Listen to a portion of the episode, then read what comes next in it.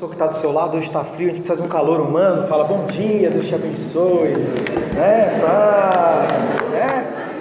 Lá em Provérbios fala que a alegria formoseia o rosto, então já, já dá aquela boa risada, formoseia o rosto aí, né? Isso, é um prazer estar aqui.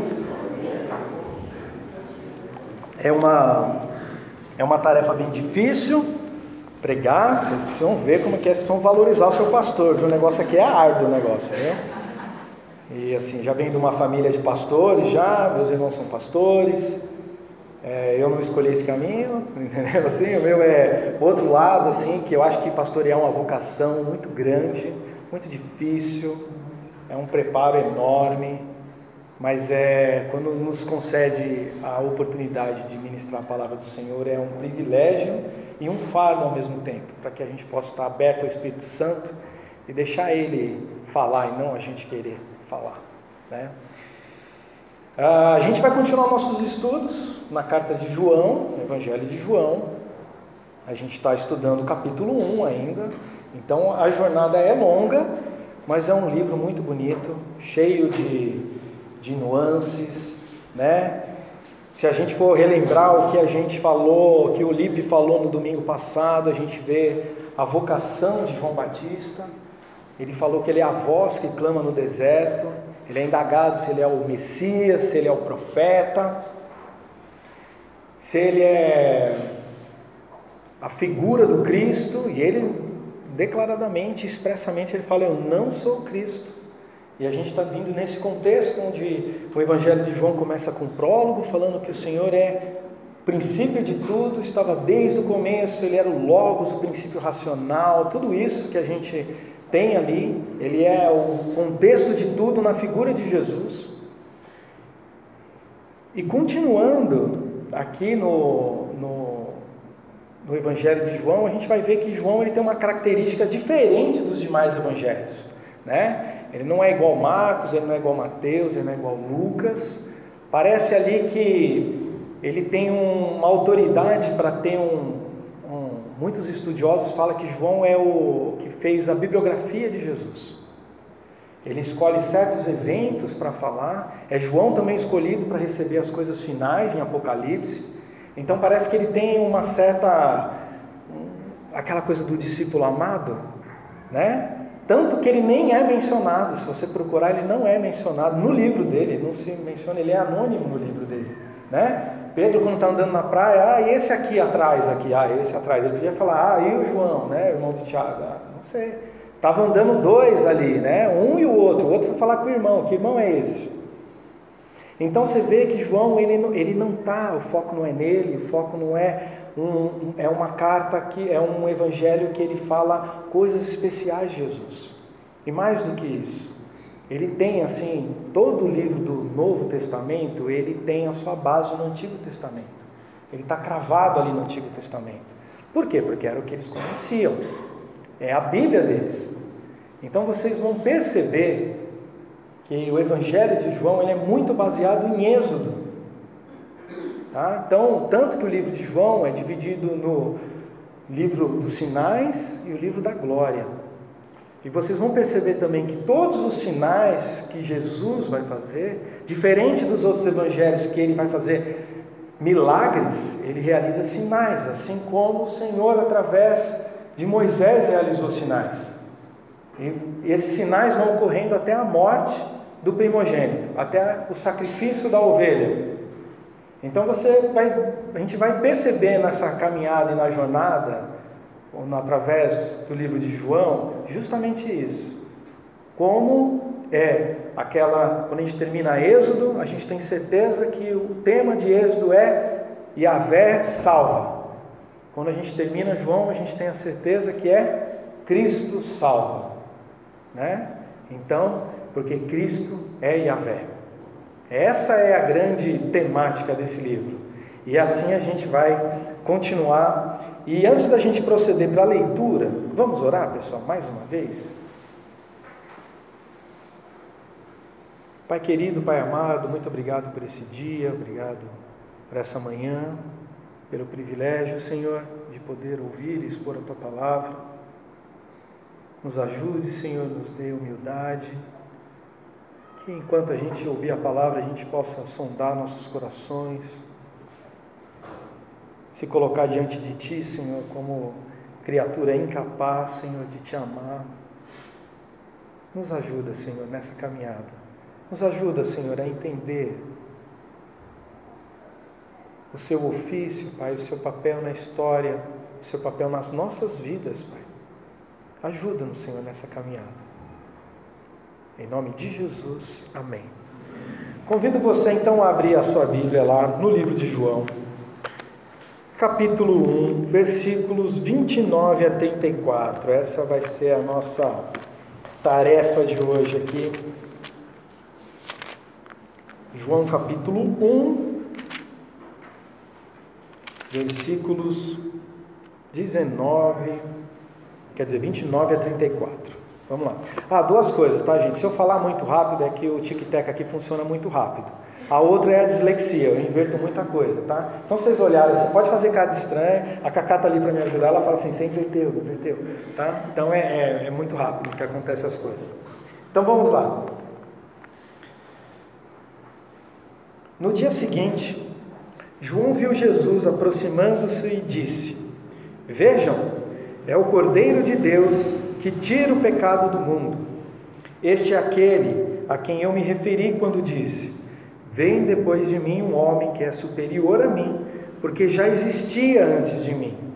Eu mesmo não o conhecia, mas por isso é que vim batizando com água, para que aquele que viesse a ser revelado, para que ele viesse a ser revelado a Israel.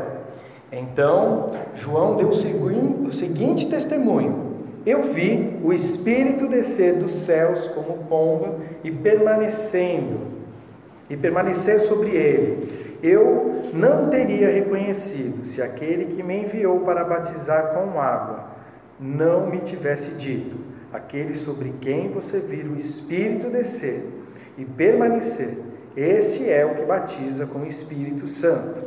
Eu vi e testifico que este é o Filho de Deus. Amém? Parece uma passagem meio entruncada, né? Temos diversos tópicos aqui para a gente discutir, mas o interessante é a gente já começar com uma coisa. João não fala do acontecimento do batismo. João fala um testemunho sobre o batismo.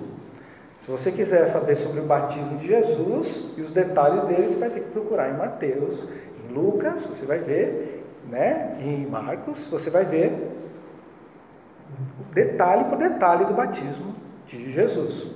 Aqui é no dia seguinte.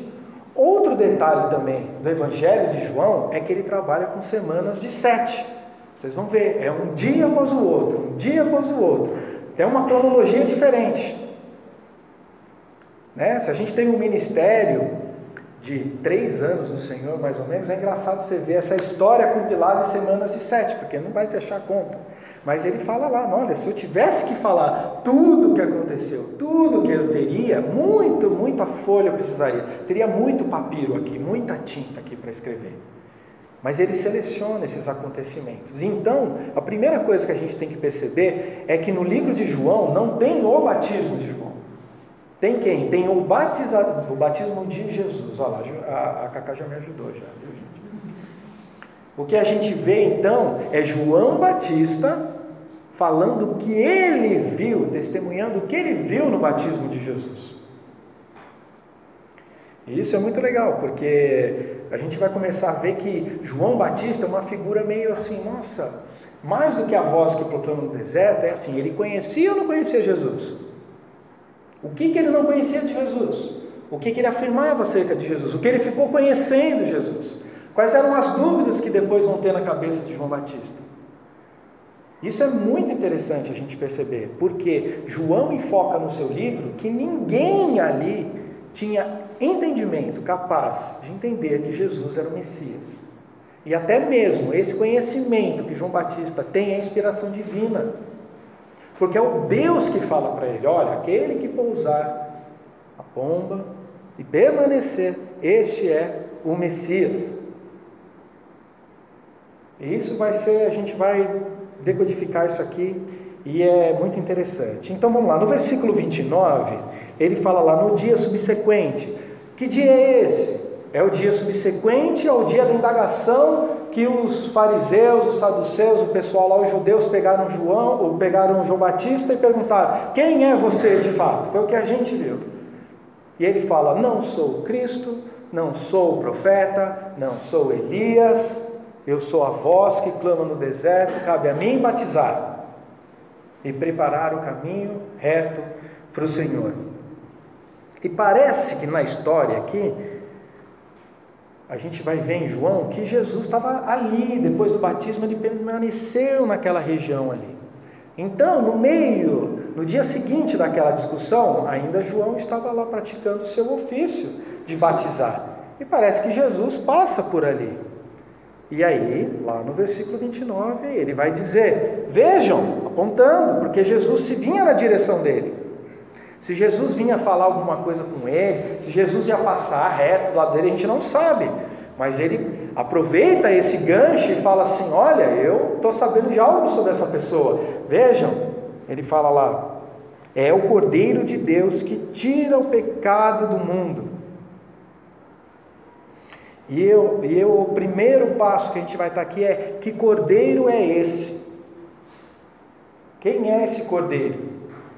O que, que passou na cabeça de João Batista para olhar para Jesus e falar: é o Cordeiro de Deus? Porque para o judeu, você, na época, vê alguém e falar: Olha, você é o Cordeiro de Deus, você é um cordeiro. Essa, essa coisa de, de, de personificar a pessoa no, na figura de, de um animal era muito difícil para eles. Por quê? Porque o cordeiro na cabeça deles tinha uma função. O que, que o sacerdote fazia?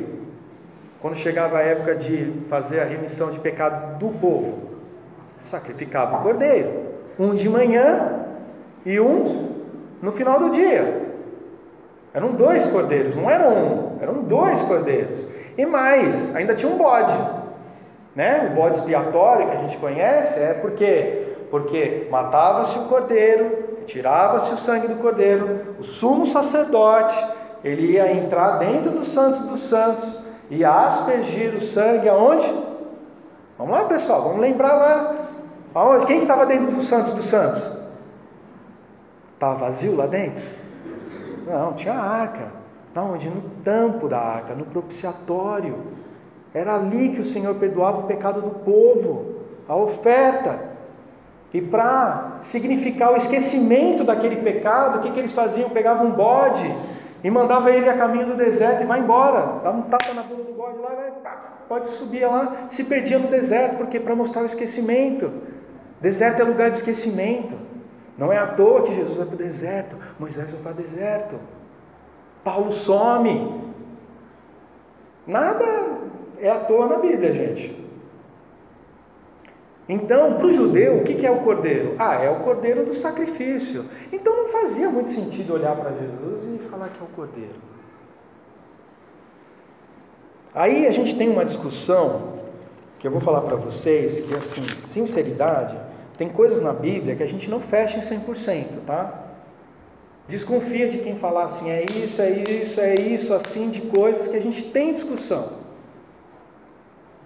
que é justamente o que? O que é o cordeiro para João? Porque se vocês lembram, o cordeiro para João Batista, e aqui eu vou explicar a corrente majoritária. A gente tem um monte de cordeiro. Aí vamos lembrar os cordeiros que tem. A gente tem cordeiro em Jeremias, tem cordeiro em Ezequiel, tem cordeiro no Apocalipse, a gente tem cordeiro em Deuteronômio, a gente tem cordeiro em Levítico, a gente tem cordeiro a rodo na, na, na, na Bíblia. É muito cordeiro. Mas qual é o cordeiro da cabeça de João Batista?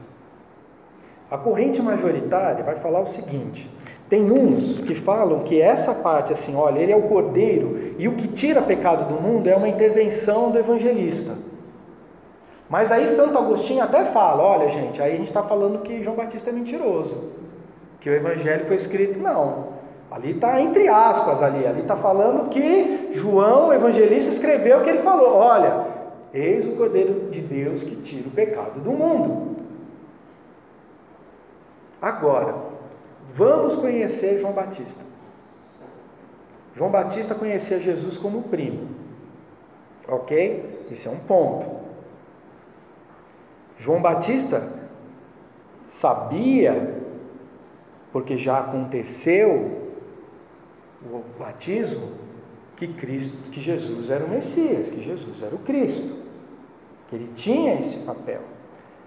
Mas na cabeça de João Batista, a parte do cordeiro que vem é a parte, é o cordeiro lá de Isaías. Vamos abrir comigo a Bíblia lá em Isaías 53, versículos 4 a 12.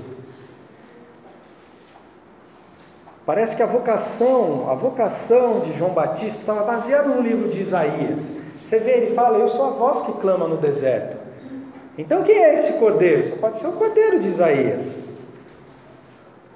Isaías 52, no final do 52 para o 53, ele vai falar sobre quem? O servo sofredor. Vamos ler lá. Isaías 53, de 4 a 12. Certamente ele tomou sobre si as nossas enfermidades, e sobre si levou as nossas doenças. Contudo, nós o consideramos castigado por Deus por Deus atingido e afligido. Mas ele foi traspassado por causa das nossas transgressões, foi esmagado por causa de nossas iniquidades. O castigo que nos trouxe paz estava sobre ele, e pelas suas feridas fomos curados. Todos nós, tal qual ovelhas, nos desviamos. Cada um de nós se voltou para o seu próprio caminho. E o Senhor fez cair sobre ele a iniquidade de todos nós. Ele foi oprimido e afligido, e contudo não abriu a sua boca como um cordeiro, e foi levado para o matadouro. E como uma ovelha que diante de seus tosqueadores fica calada, ele não abriu a sua boca. Com julgamento opressivo ele foi levado. E quem pode falar dos seus descendentes? Pois ele foi eliminado da terra dos viventes por causa da transgressão do meu povo ele foi golpeado e com ele foi golpeado. Foi-lhe dado um túmulo com os ímpios e com os ricos em sua morte, embora não tivesse cometido nenhuma violência, nem houve nenhuma mentira em sua boca. Contudo, foi vontade do Senhor esmagá-lo e fazê-lo sofrer. E embora o Senhor tenha feito da vida dele uma oferta pela culpa, ele verá sua prole e prolongará seus dias, e a vontade do Senhor prosperará em sua mão. Depois do sofrimento de sua alma, ele verá a luz e ficará satisfeito pelo seu conhecimento. Meu servo justo justificará a muitos e levará a iniquidade deles. Por isso eu lhe darei uma porção entre os grandes, e ele dividirá os despojos com os fortes, porquanto ele derramou sua vida até a morte, e foi contado entre os transgressores pois ele levou o pecado de muitos e pelos transgressores intercedeu.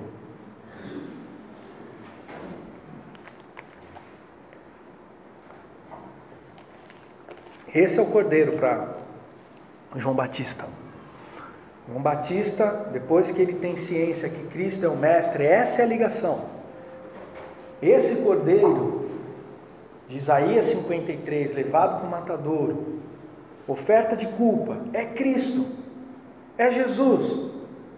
Esse é o cordeiro para ele, essa é a figura na cabeça de João Batista quando ele afirma. Esse é o cordeiro.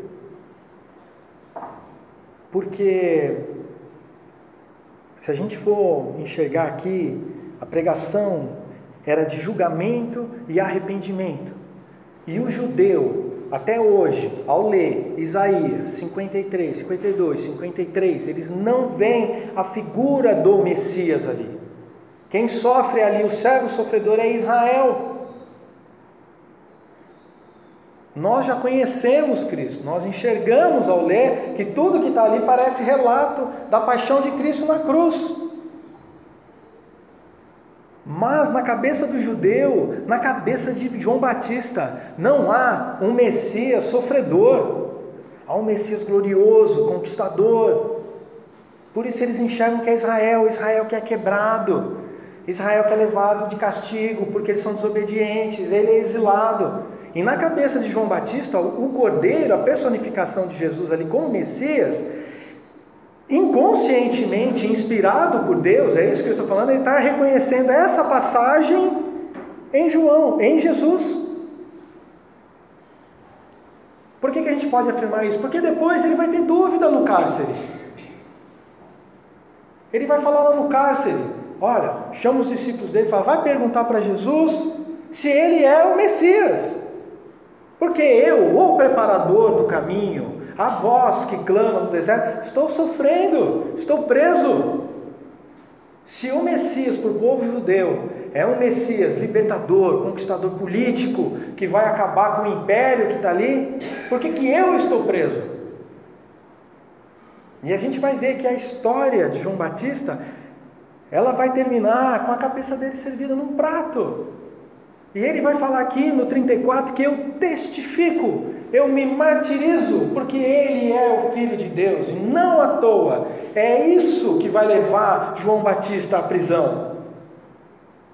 Porque até agora, batizar com água e ser indagado, e ele falar que eu sou, eu sou a voz que clama no deserto, ainda não, o pessoal da época ainda não incomodava tanto ali. Olha, ele está cumprindo um negócio de, de, de Isaías, e ele tem uma vida irrepreensível.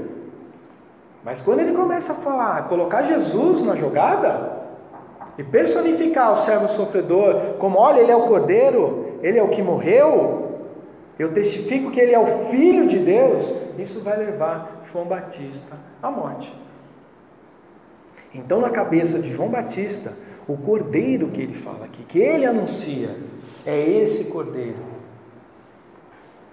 Mas a gente tem que pensar que não é João Batista que está escrevendo. Quem está escrevendo é justamente João o evangelista. E aqui, para não confundir, a partir de agora eu vou falar evangelista para João, que vai escrever João Batista para João. Quando eu falar João, é João Batista. Quando eu falar evangelista, é João quem está escrevendo a carta. Por quê? Porque é João que está escrevendo o livro. E na cabeça de João e do autor, Agora que ele tem toda a compreensão da história, porque ele é, um tar, ele é tardio, esse livro é tardio. Eu estou escrevendo. O que é esse cordeiro? Como eu falei para vocês, o livro de João está baseado em que no Antigo Testamento? Em Êxodo. Quem é o cordeiro aqui? Quem, qual é o cordeiro que morre em Êxodo? Cordeiro pascal. Esse é o cordeiro para João, para o evangelista. É, é, é interessante que o João é, ele está falando dos, do sacrifício em troca da morte. Vai morrer primogênito.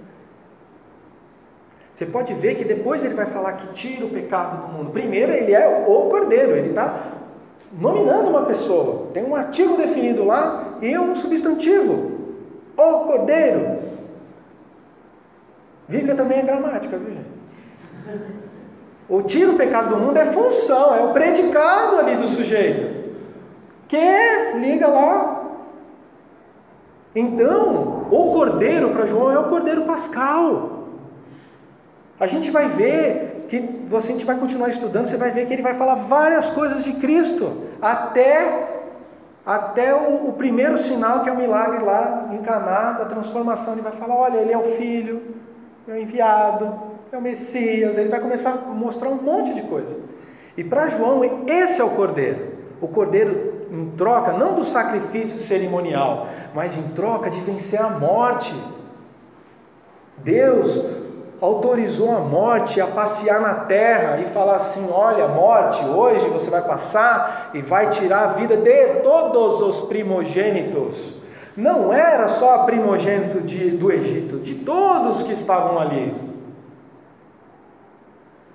Se ele não ver a marca da troca, do sangue, da substituição de uma vida pela outra, primogênito irá morrer. E João enxerga o quê? Que Jesus é esse primogênito que morre como oferta. Na cabeça do evangelista, é esse cordeiro que está ali, é o cordeiro pascal.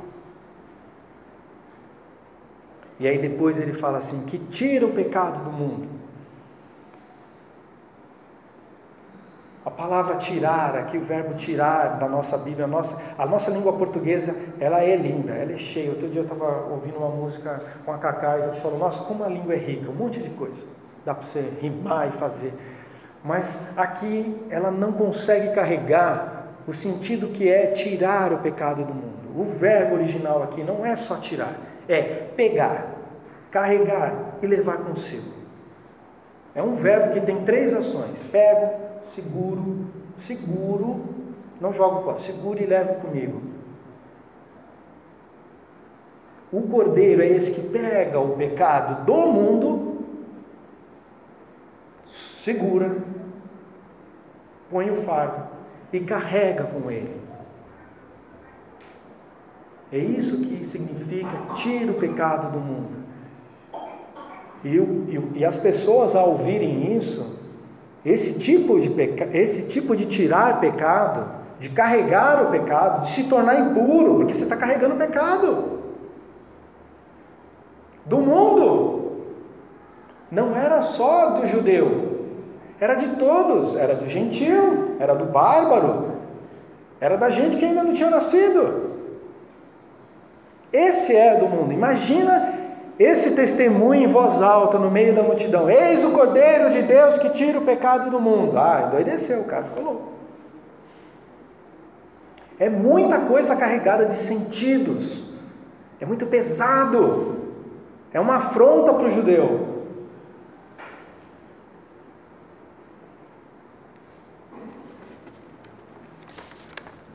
Não é só o pecado do povo escolhido. Não, é o pecado do gentil também, daquele que não era escolhido. E aí, voltando lá, no livro de João, no versículo 30, ele vai falar: Este é aquele a quem eu me referi quando disse: Veio depois de mim um homem que é superior a mim porque já existia antes de mim. Parece meio confuso, mas João Batista nasceu seis meses antes de Jesus. Ele era primo de Jesus. É bom lembrar, recordar lá em Mateus, que quando Jesus vem se batizar, o que, que João Batista fala para ele? Não, você não vai se batizar. Quem tem que ser batizado por você sou eu. João, João Batista sabia que ele era o Messias ali? Não. Mas o que ele conhecia? Porque depois ele vai continuar no verso e falar: Eu não conhecia. O que ele conhecia de Jesus? Sabia do nascimento virginal, do seu primo, Poderia ser uma história da carochinha, até parece, né? Mas ele sabia. O que mais que ele sabia? Sabia que Jesus era uma criança especial. Ou ele não ficou sabendo alguma coisa que Jesus não se perdeu no templo? Quando os pais foram lá, o que, que eles estavam fazendo? O que, que Jesus estava fazendo? Estava ensinando. Ele já sabia da vida irrepreensível de Jesus. E se o batismo de João Batista é um batismo de água, é um batismo de arrependimento de pecado, ele não enxergava Jesus, em Jesus nenhum pecado. Ele falou: Olha, não tem motivo para eu te, te batizar, porque você, um judeu que é irrepreensível, a gente vê com um conhecimento que a gente não sabe de onde é. E aí você quer se batizar? Aí Jesus fala: Não, a gente tem que fazer isso aí para que se cumpra a justiça. para mostrar também que o judeu tem que se arrepender, tem que demonstrar, e ele passa por água. Jesus tinha pecado ali? Não tinha, gente, não tinha. João Batista conhecia ele como, como Messias? Ainda não. Então, aqui o que ele fala é assim: olha, ele veio depois de mim, mas ele é superior a mim. E aí ele começa a encaixar as coisas. Ele fala que ele é pré-existente.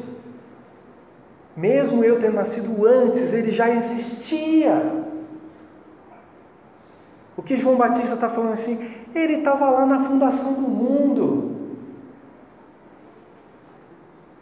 Ele é o cumprimento lá daquele proto-evangelho que vai nascer, vai nascer da filha, da mulher, alguém que vai pisar na cabeça da cobra.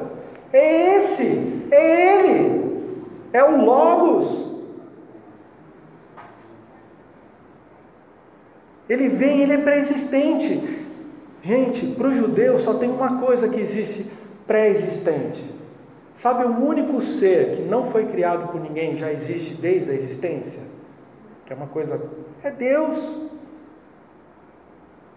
Quando Deus revela o seu nome para Moisés, quem ele é? Eu sou o que sou, eu sou o que está sendo.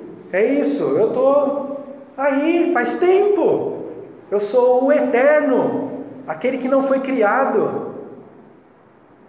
E João Batista está falando, é o Cordeiro de Deus que tira o pecado do mundo. E sabe quem ele é também, gente? Ele é pré-existente, ele é divino. Ele é homem e divino. E João Batista vai continuar.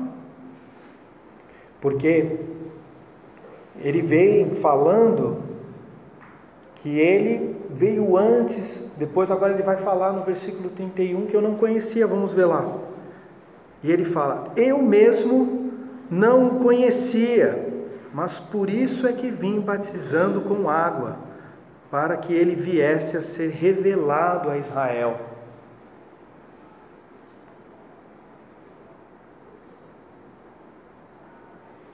E aqui mais uma vez ele vai falar desse fato eu não conhecia.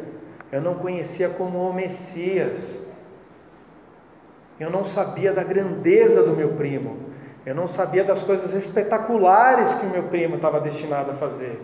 Eu não, não sabia do seu testemunho vicário. Eu não o conhecia.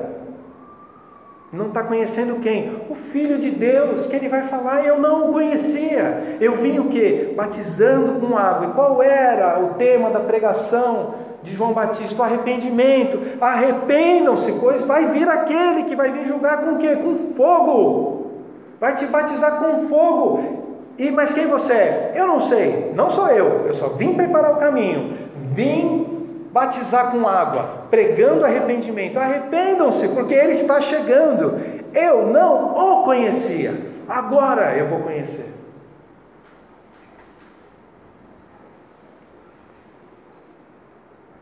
E aí, a gente vai para o versículo 32. E no versículo 32 ele vai falar: Então João deu o seguinte testemunho: Eu vi o Espírito descer dos céus como pomba e permanecer sobre ele. Nos outros evangelhos a gente vai ver Jesus dentro do céu aberto e descer o Espírito sobre ele. Aqui é João que vê e reconhece o Espírito descendo.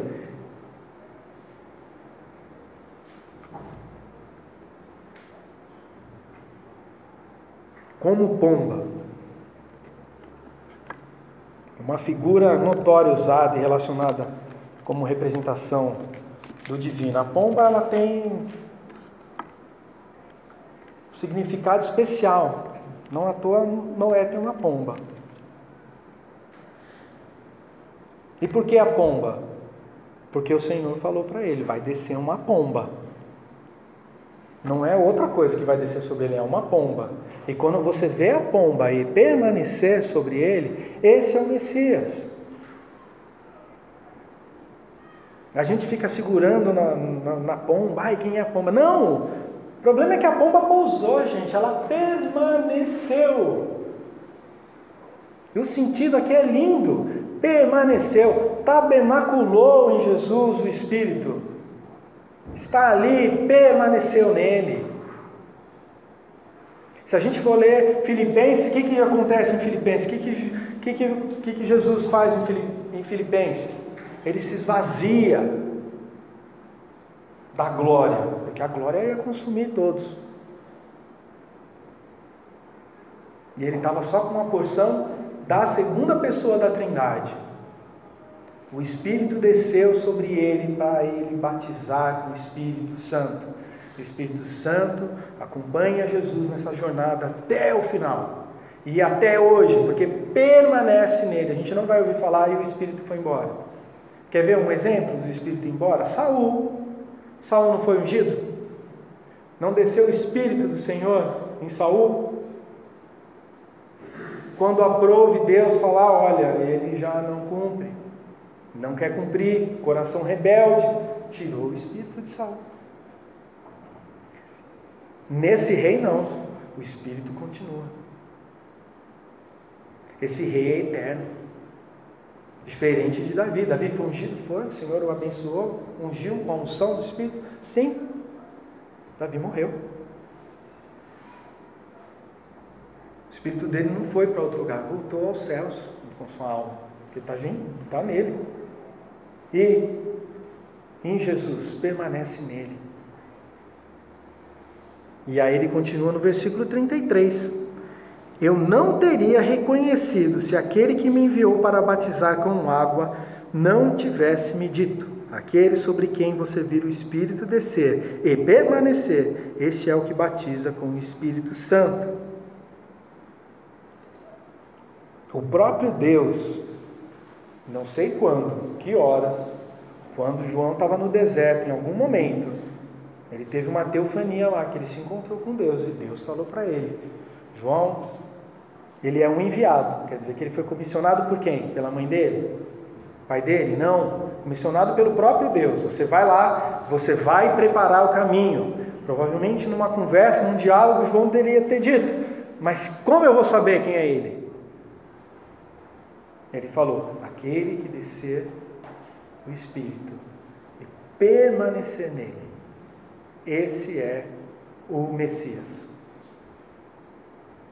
Aí sim, a cognição de João Batista está perfeita.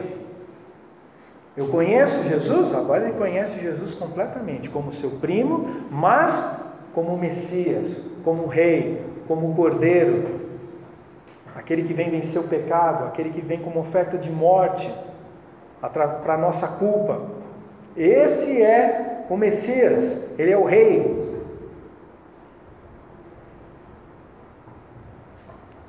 E aí ele fala lá que batiza com o Espírito. Mais do que uma expressão pública do batismo com água, de eu me arrependo, é o batismo do Espírito Santo. É o batismo que testifica a salvação, é o que confirma. É uma coisa interna e necessária, é indispensável.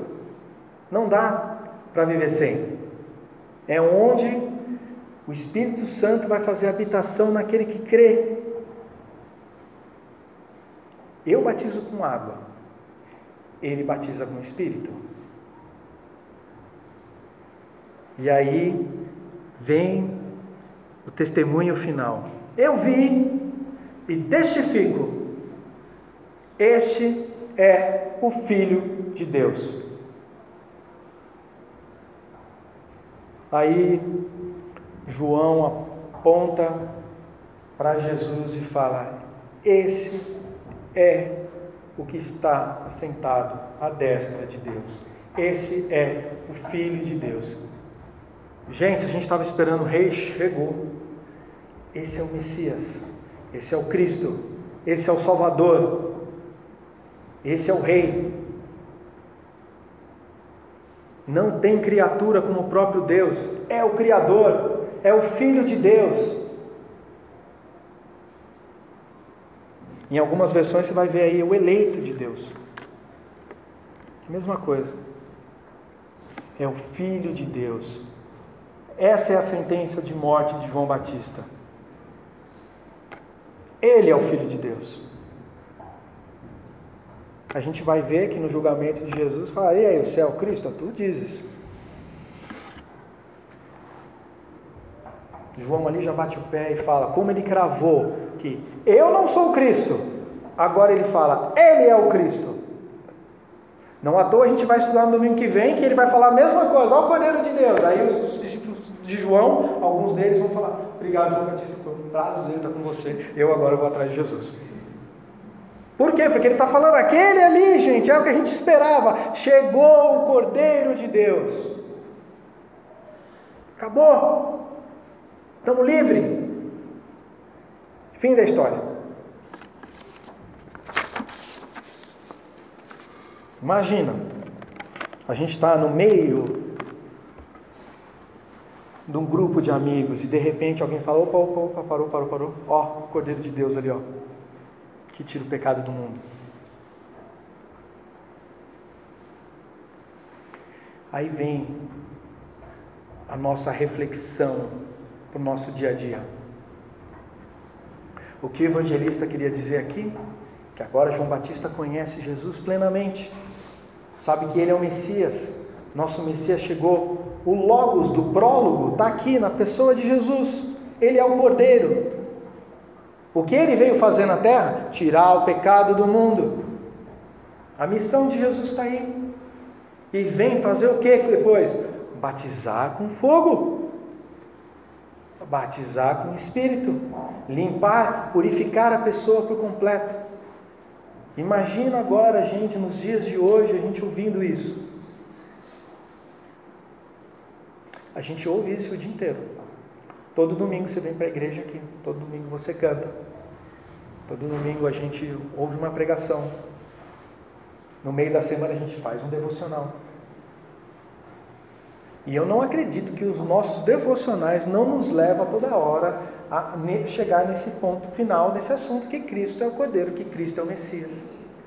Não à toa, na carta de Tiago, a gente leu a carta de Tiago, e ele fala lá: olha, aqui estão as características que a gente tem que viver nesse reino. No Sermão do Monte, a mesma coisa. Paulo vai falar tudo isso, vai escrever uma carta linda, a carta de Romanos, e vai falar: esse vai se basear aqui. Ele é o cordeiro, ele é expiação, ele é pecado, ele tira o pecado, ele é capaz de nos salvar. Temos que mudar de vida. Nós ouvimos isso todos os dias, eu ouço isso todos os dias. Mas será que isso traz um impacto para a gente? Quando a gente fala Cordeiro de Deus, por mais engraçado que pareça, até pedir perdão para o Senhor esses dias aí. Recebi aquele memezinho, até compartilhei, achei engraçado. Eu sou o Cordeirinho, Jesus, né? meu pastor. Parece bobo, inofensivo, mas cordeiro, gente, não se brinca. Sabe quando no, em Êxodo fala lá, olha, dos dez mandamentos fala, olha, não falar o nome de Deus em vão? Não é só ah, ficar falando meu Deus, ah, não sei o que lá. Não é isso não, gente. É brincar com coisa santa, com coisa separada. Cordeiro para gente, a gente está muito tempo na igreja ouvindo o cordeiro. Sou um cordeirinho de Jesus, abre a boquinha para cantar. Né? Já falou para a criança? Sou um cordeirinho, vou morrer testificando Jesus. Nós não ensinamos isso para as nossas crianças. O caminho do Senhor é de sofrimento para a sua glorificação. A palavra cordeiro para a gente, gente, é um grande sacrifício pelo pecado. A gente tem que olhar para o cordeiro com seriedade. Esse cordeiro é o que vai estar sentado no trono, lá em Apocalipse. É Ele que vem julgar o mundo. Esse é o Cordeiro de Deus. Ele é o Cordeiro verdadeiro. Se a gente tem dúvidas nos comentaristas, ah, de quem é esse Cordeiro, de quem é aquele Cordeiro, não importa. Cristo é o cordeiro, aquele que Abraão recebeu para poupar a vida de Isaac. A figura já estava lá. É o cordeiro de Deus, não é nosso. Ninguém vai dar um outro cordeiro. Ah, o cordeiro é meu. Por quê? Porque lá no templo eu vinha com os meus cordeiros. Lá no Êxodo, pega um cordeiro seu aí, sem mácula, e sacrifica-o e passa o sangue no umbral. Quem é o cordeiro? É de Deus o cordeiro. Deus mandou esse cordeiro. Deus está te dando o cordeiro. Deus mandou seu filho se sacrificar por você. Cristo é a grande propiciação de pecados. Não à toa o que aconteceu depois da morte de Cristo. O véu se rasgou. Eu não preciso de ninguém indo lá aspergir o sangue no propiciatório. Romanos vai falar que Deus se fez propiciatório. Ele é a tampa da arca. Esse é o nosso Jesus, o Cordeiro de Deus. A gente tem que estar atento todos os dias. E ser como João Batista, não só na nossa vocação, mas no nosso entendimento de entender quem eu sirvo, quem é o meu Deus, quem eu cultuo, quem Ele é, o que Ele fez por mim. Porque é importante ele ser homem, ele ser divino. Por que, que ele teve que morrer? Porque ele ressuscitou. Se eu não conheço Deus, a minha fé é vazia. Se eu não conheço Jesus, a minha fé é sem prática. Ela não tem eixo, ela não tem norte.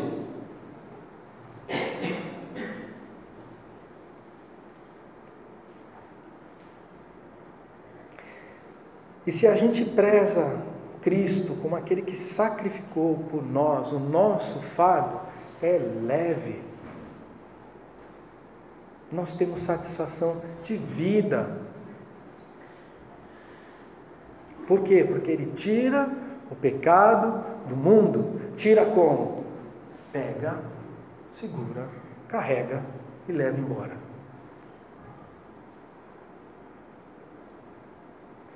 Isso significa o quê? Cristo é o Salvador, mais que o Cordeiro, Ele é o Salvador. O que, que isso significa? Que o Salvador é completo. Ele leva o nosso pecado.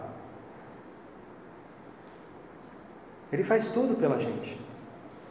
Ele cumpre todos os atributos. Ele se dá como oferta, ele faz a oferta, ele carrega a oferta, ele apresenta a oferta a Deus. Ele faz isso por nós. Ele é poderoso. A expiação é plena e suficiente, que tira o pecado do mundo. Ela é plena e suficiente, embora eficaz apenas para aquele que crê. 1 João 1,9: Se confessares os vossos pecados, Ele é fiel e justo para perdoá-los. Esse é o nosso Salvador, Salvador completo, que tira o pecado do mundo. E mais, Ele é um Salvador perpétuo e incansável, e é isso que a gente esquece. Ele não carrega, não está com Ele. O que, que ele faz? Ele, ele nana o, o pecadinho, oh, pecadinho bonitinho, oh, eu não tenho Não. Ele faz o que? Ele apresenta como oferta para o Senhor. Olha, estou aqui me colocando como oferta para Deus, expiação desse pecado. Isso dá, traz o que para a gente? Plenitude de vida, satisfação, porque a cada dia o Senhor renova suas misericórdias para a gente. A cada dia eu posso me encontrar com Deus e colocar o meu pecado diante dele e falei: Senhor, olha, Ontem foi tudo bem, hoje eu já pisei na bola. Vamos lembrar do filho pródigo? O que, que ele fazia lá, o filho pródigo? Vou voltar para casa do meu pai. No caminho ele foi fazendo o quê? Acho que eu vou falar assim, ó pai, perdi tudo no jogo, aí não deu, teve um problemão lá, eu não sei o que aconteceu. Foi inventando desculpa. Quem que corre para o pecador? É o pai. A parábola do filho pródigo não está falando do filho, está falando do pai. É o pai que corre. É o pai que vai todos os dias esperar o filho no balcão, olhando. Hoje ele não veio.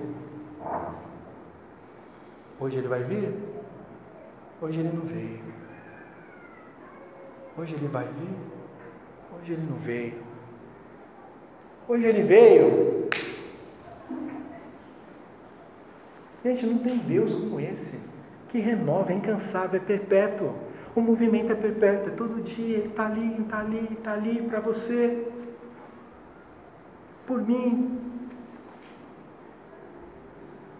Esse é o nosso Cristo, esse é o nosso Salvador, o Salvador perfeito, completo, ele apagou tudo, ele conseguiu tudo, ele venceu a morte, e mais, ele renova as misericórdias todos os dias.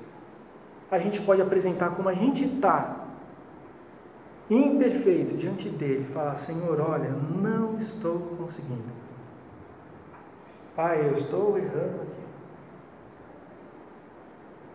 Nem me fala nada, já sei, eu já errei aqui. Né? Você já fez essa oração de, de, de confissão de perdão? Você começa assim, puxa, pai, mais uma vez a gente está aqui falando do mesmo assunto. Mas ele é paciente e misericordioso. E mais uma vez ele vai te ouvir e vai carregar o seu pecado e tornar o seu fardo leve. Outra reflexão para a gente é que ele batiza com o Espírito Santo. E aqui é uma coisa muito séria, gente. A gente não está falando de imersão, de aspersão, não estamos entrando nisso. Se o verbo é baptizo, é entrar inteiro, ficar só um pouquinho da cabeça, se é jogar. Não é isso. A gente não está falando se ele é ministrado por ninguém, porque esse tipo de batismo não é ministrado por ninguém. Não é. Somente Jesus batiza com o Espírito Santo. Nós fazemos o nosso batismo como uma expressão de mudança de vida, de deixar o velho homem lá, emergir como um novo homem para uma nova vida, um testemunho público. Mas pode ser que daqui a 10 dias você está tudo igual a alguém, não está nem aí. E o batismo interior? Quem aplica? Jesus. É Ele que muda a gente. É Ele que muda o nosso foco. Ele que muda o nosso eixo. Ele que nos transforma, Ele que muda, nos dá uma nova visão de vida, vida plena, vida com alegria, vida satisfeita, porque Ele nos batiza com o Espírito Santo. E o que, que João falava lá, João Batista? Venha um depois de mim que irá batizar com fogo, que vai nos purificar, nos limpar de toda a impureza, plenamente. Esse é o batismo. Esse é um batismo interno, necessário. É um batismo que cela. É o batismo que garante a nossa salvação. Esse é interior. Não há como eu julgar a outra pessoa, esse não vai para o céu. Eu não sei. Quem sabe é Cristo. É Ele que vai purificar a pessoa. Cristo fala para a gente amar ou julgar? Amar. Cabe a Ele o julgamento, cabe a Ele o batismo. Aquele que crê, se ele creu, Espírito Santo virá fazer morada nele. Isso é fato. E o que acontece com o Espírito Santo dentro de você? Te transforma, te alerta, Vai fazer o quê? Vai fazer aquilo que Paulo fala. Tenho que me exercitar todo dia, tenho que pensar no regimento militar, eu tenho que bater na minha carne, porque aqui dentro tem uma briga, um corpo corruptível, um espírito renovado.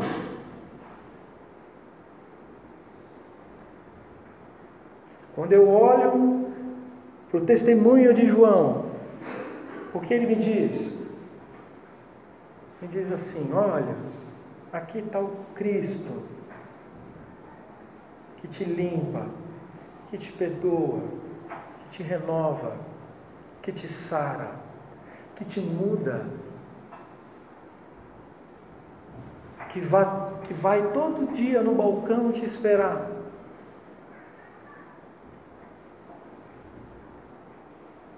Salvador completo, paciente, misericordioso, Criador.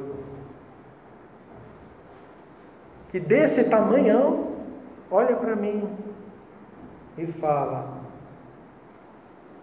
Obrigado por você ter vindo. Vamos conversar. Eu vou limpar você. Vou tirar essas escamas. Vamos trabalhar. Mas cabe o quê? Cabe a nós olhar com seriedade o papel de Cristo, o seu papel vicário. E se for para enfrentar a morte, se for para perder amigo, se for para perder bens, se for para perder o que for para perder, em nome do Cordeiro, a gente tem que estar pronto.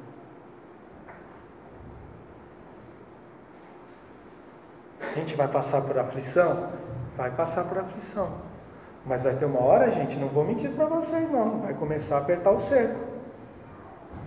A agenda do mundo é gigante, é enorme.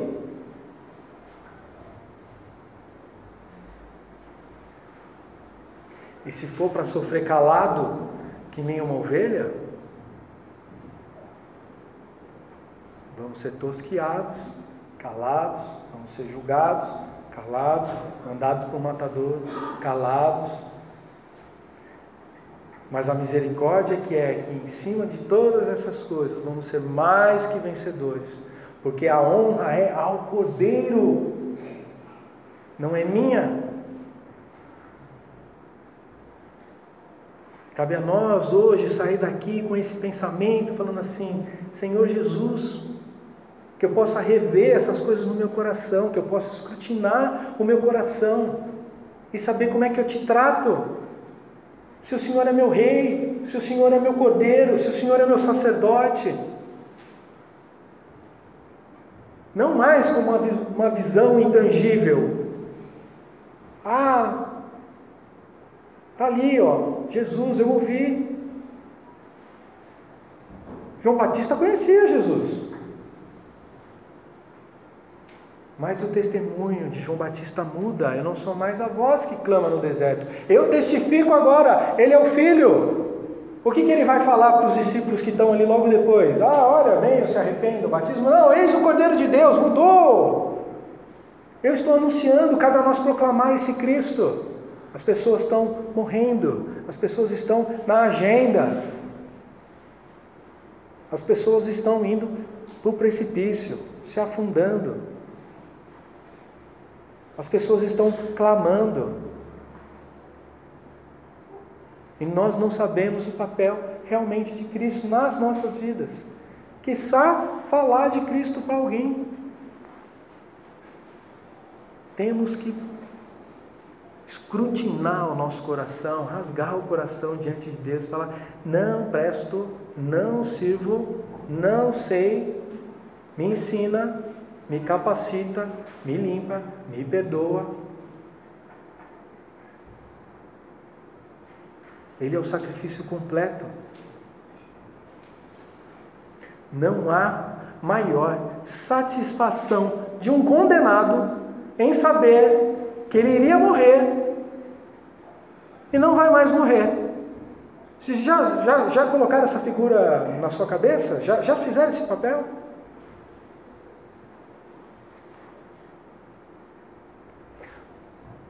Fomos condenados.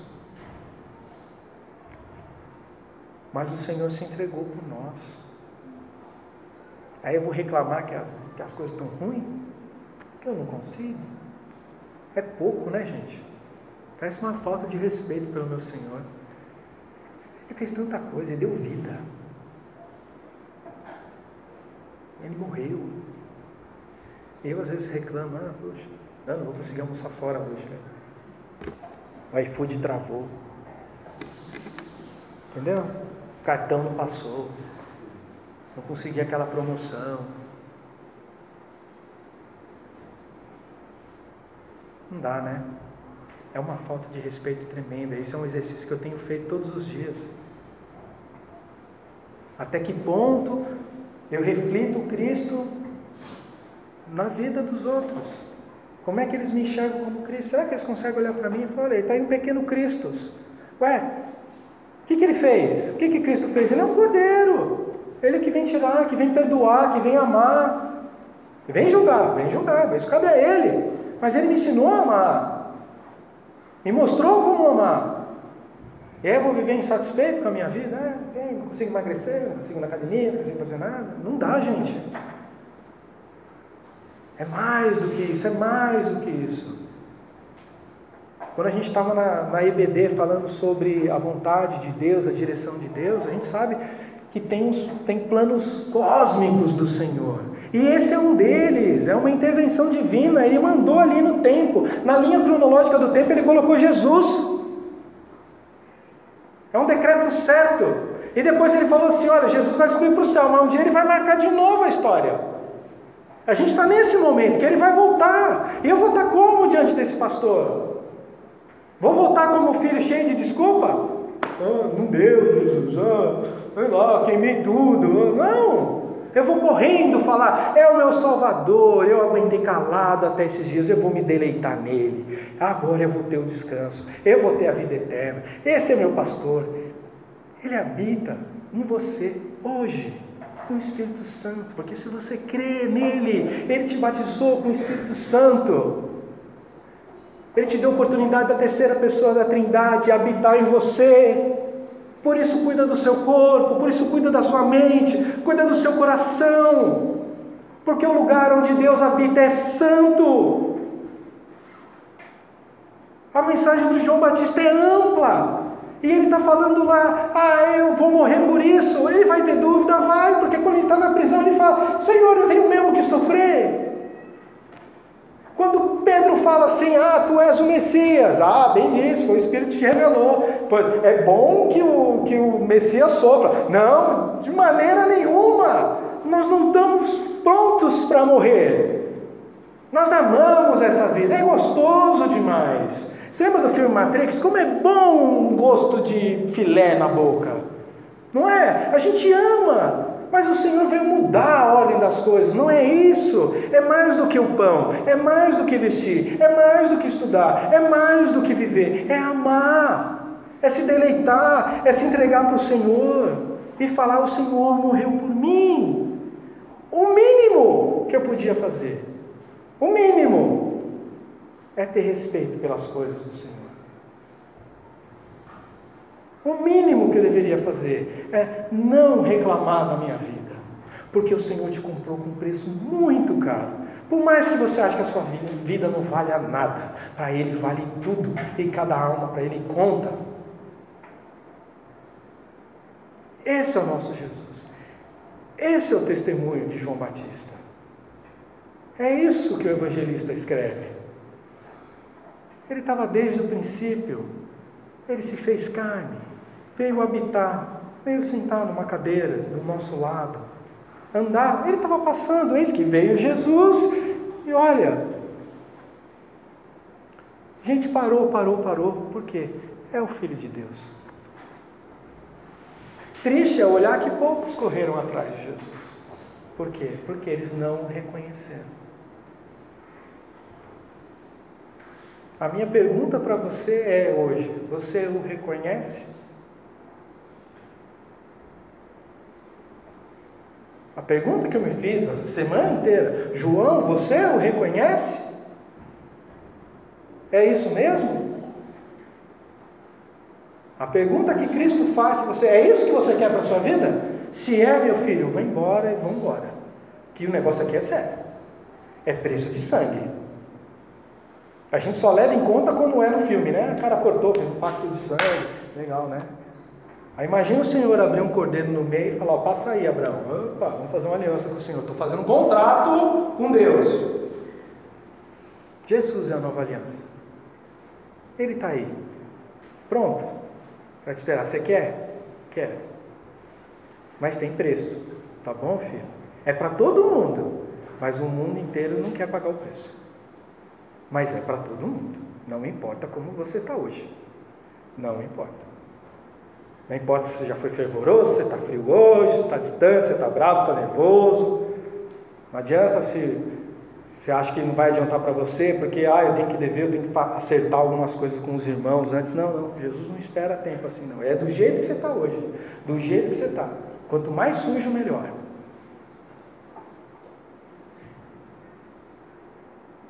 O Senhor não quer ver você bonitinho, cheirosinho, não. A gente tenta enganar Deus, mas Deus conhece a gente. Está aí o fato, a gente esquece que o Senhor é onisciente. Você já imaginou que ele está ouvindo uma coisa que ele já sabe que você fez? Às vezes a gente trata, põe, põe Jesus pequenininho, põe Deus pequenininho. Não, ele sabe tudo, ele é pré-existente. Te conhece como matéria em forma. A gente falou isso no EBD, como célulazinha. Já sabia o seu nome, cor do seu cabelo, o dia que você vai encontrar com Ele na glória. Qual é a sua herança? Se a gente olhar em Isaías, o Senhor não foi contado descendentes, acabou. O cordeiro não teve nem chance de procriar.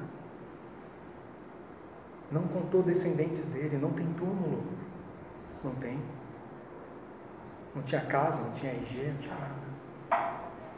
Se fez ninguém para amar alguém que já era ninguém, como eu sou. E como bem João Batista fala, nasceu depois de mim, mas vem alguém que já era antes de mim, que eu não posso nem desatar as sandálias. Vamos abaixar nossa cabeça.